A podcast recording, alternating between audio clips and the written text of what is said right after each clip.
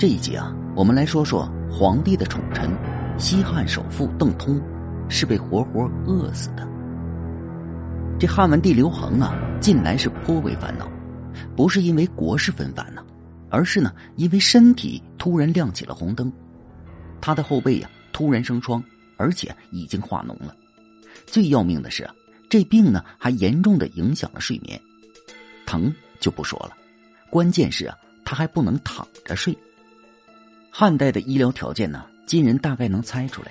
汉文帝呢，即使贵为皇帝，也得忍受这长时间的煎熬。也许啊，只有将身体里的脓给排出来，才能加快康复的速度。但是啊，这怎么排是个问题呀。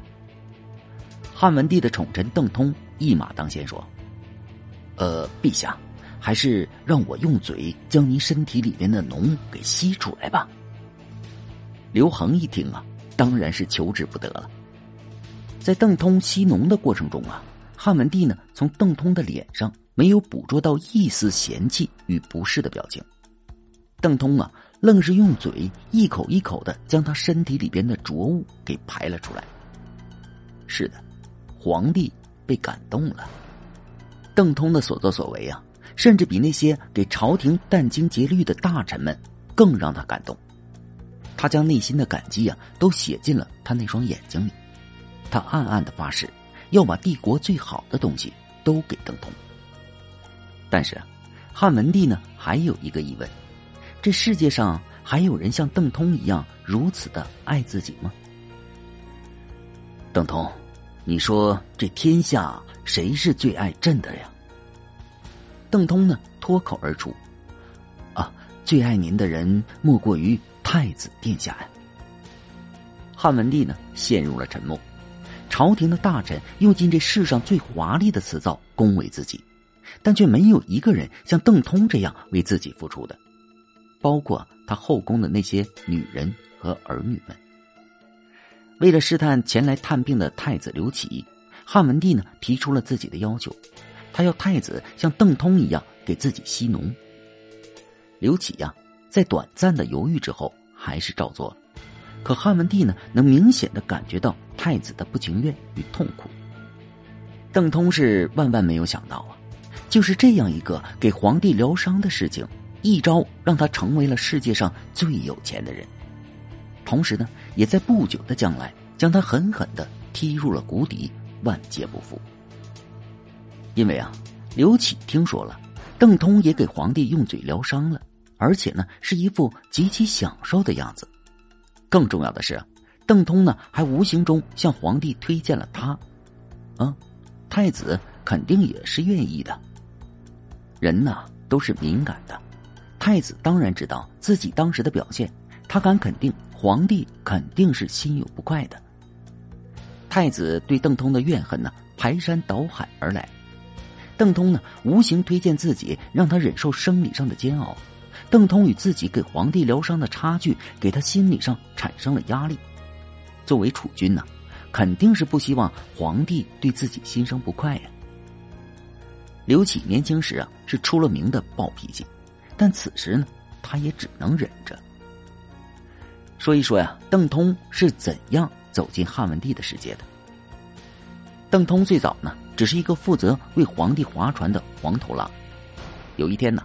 汉文帝呢做了一个奇怪的梦，他梦见自己啊马上就要登天成为神仙了，可又仿佛呢被什么东西死死的给拽住。这时呢有个人及时的推了他一把，他回头一看呢，只看见那人的背影以及他那件短衣在后背打的结儿。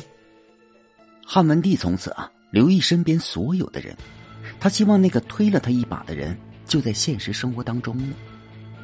这有一天呢。汉文帝呢去建台溜达，无意间呢就看到了一个人，身穿短衣，后背打着一个结脑袋上啊还包着一块黄布。汉文帝大喜呀，他觉得此人就是梦中推了他一把的那个人。邓通，朝为划船郎，夕登天子堂。最重要的是，他时常呢还可以走进汉文帝的卧室，可谓大受宠爱。其实啊。西汉历史上的许多皇帝啊，都有像邓通一样的宠臣，汉高帝刘邦有一个姓吉的宠臣，汉惠帝刘盈呢有一个姓洪的宠臣。《史记》中记载他们呢，与上卧起。关于西汉诸帝是不是双性恋，我们这里啊不做讨论。我们呢只需明白一个事实：他们同皇帝的关系很近很近，超越了君臣主仆的那种。还有啊，后来的汉武帝刘彻、汉元帝刘氏、汉成帝刘骜、汉哀帝刘欣，都有啊关系另类的宠臣。邓通呢，没有什么过人的能力，他唯一的才华就是把汉文帝的马屁拍到了恰到好处。汉文帝啊，给了邓通大量的赏赐，还给他升了官，邓通呢官至上大夫。这还不算呢，汉文帝没事啊，还总往邓通的家里边跑。其宠爱程度啊，确实是让帝国的人们嫉妒。当然呢，邓通呢也是小心谨慎的侍奉着汉文帝的，就连节假日双休他也不回家，陪伴在汉文帝的左右。后来汉哀帝的男宠董贤呢也是如此，他连自己的老婆都接进了宫中，夫妻俩呢一块儿的侍奉汉哀帝。有一天呢，汉文帝让算命先生给邓通相面。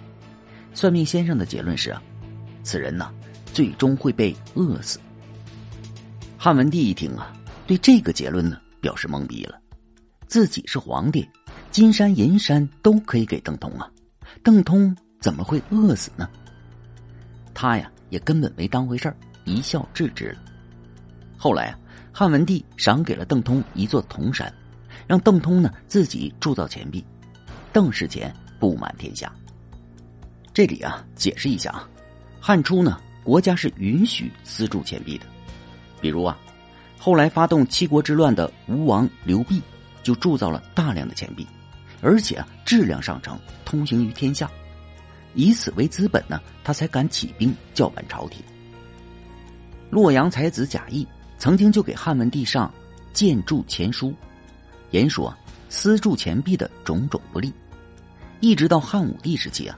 国家才出台相关政策，严禁私人铸钱，将铸钱之权收归国有。此后呢，汉武朱通行于天下。汉文帝的驾崩呢，是邓通人生的一道分界线。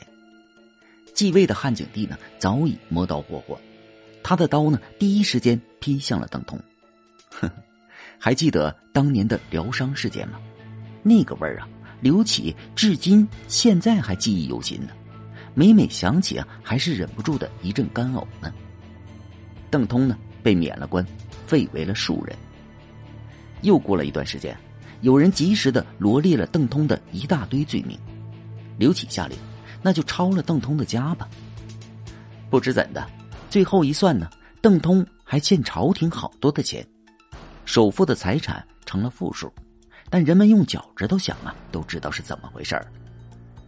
邓通同学还真应验了相面者的话：“穷的吃不起饭了。”长公主汉景帝的姐姐可怜邓通，常常呢赏给他钱花，可是转眼呢就被官吏给没收了，用来还邓通所欠朝廷的债务啊。长公主无奈，又赐给邓通食物，但长公主的照顾啊毕竟是有限的，可怜一代佳人，西汉首富，最终还是。活活的饿死在家中。所以啊，诸君切记啊，行走江湖千万不要靠脸吃饭。古今呢，都是一样的道理。